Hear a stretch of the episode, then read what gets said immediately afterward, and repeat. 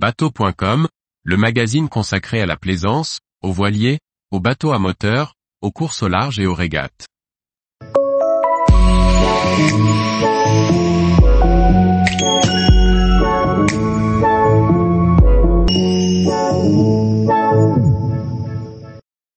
Le virement de bord, timing et esprit d'équipe.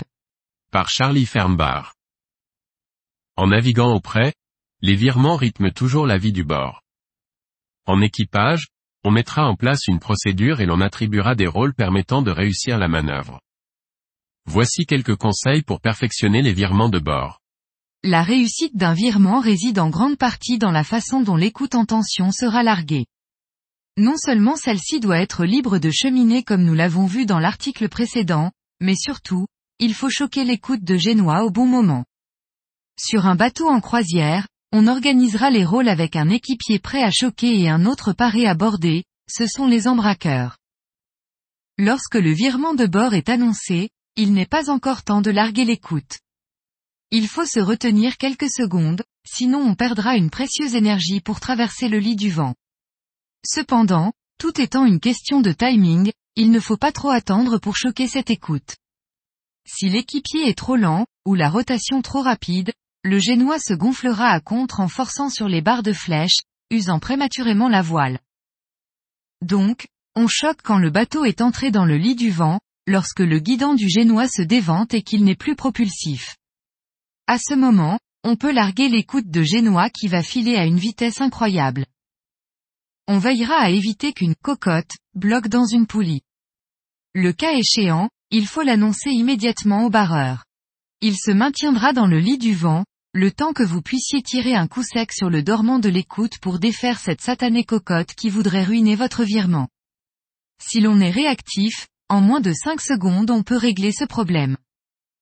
L'équipier préposé à l'embraque doit faire preuve de patience avant de tirer comme un veau de mer sur le point d'écoute du génois.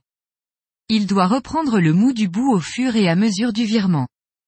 S'il tire fort et trop tôt sur cette écoute, il y a de grands risques de bloquer la voile dans le gréement, ce qui demande davantage d'énergie et de temps pour s'en libérer. Par contre, lorsque le point d'écoute passe sur l'autre bord, c'est le moment d'embraquer comme si votre vie en dépendait.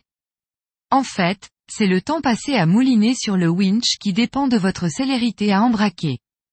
Alors qu'il n'y a encore aucune tension dans la voile, c'est le moment idéal pour ramener le plus d'écoute possible, attention tout de même de ne pas tomber en arrière. Pour être efficace, il faut une bonne position de travail. On va se placer debout, face au winch avec les jambes fléchies. En effectuant d'amples brassées, on pourra embraquer la quasi-totalité de l'écoute dans un court laps de temps. Il ne faut même pas envisager d'exécuter la manœuvre en restant assis sur le banc de cockpit. Quand l'écoute devient dure, on utilisera le poids du corps et ses jambes pour tirer autant qu'on peut, mais dès qu'on est en limite de force on passe immédiatement à la manivelle de winch. Sur certains bateaux, un pied prendra appui sur l'îloir, voire sur les passes avant ou le liston. Tous les voiliers de croisière ne sont pas égaux en matière d'ergonomie de manœuvre et il faut parfois s'accommoder d'une mauvaise position de travail. Lorsque l'on borde une voile, il ne sert à rien de regarder le winch et sa manivelle faire des tours. En effet, il n'y a que peu de surprises à attendre de ce côté-là. Au contraire, c'est la voile que l'on est en train de régler qu'il faut observer attentivement. On considérera en particulier la chute du génois par rapport aux barres de flèche et au banc afin qu'elle s'en rapproche sans jamais s'écraser dessus. Pendant le temps de l'embraque et des interminables tours de manivelle de winch, le barreur est prié de rester très près du vent. Il aura ainsi la courtoisie de faciliter le travail des équipiers sur les winches en limitant la pression du vent dans la voile. Le barreur s'adapte à la vitesse de manœuvre de l'équipage. C'est très important, il ne peut pas aller plus vite que la musique sous peine de faire échouer la manœuvre. Soyons clairs, le virement de bord est un sport d'équipe où la technique et le timing sont les clés de la réussite, c'est à force de répétition de la manœuvre qu'on pourra perfectionner ces virements.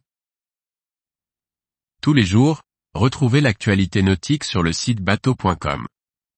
Et n'oubliez pas de laisser 5 étoiles sur votre logiciel de podcast.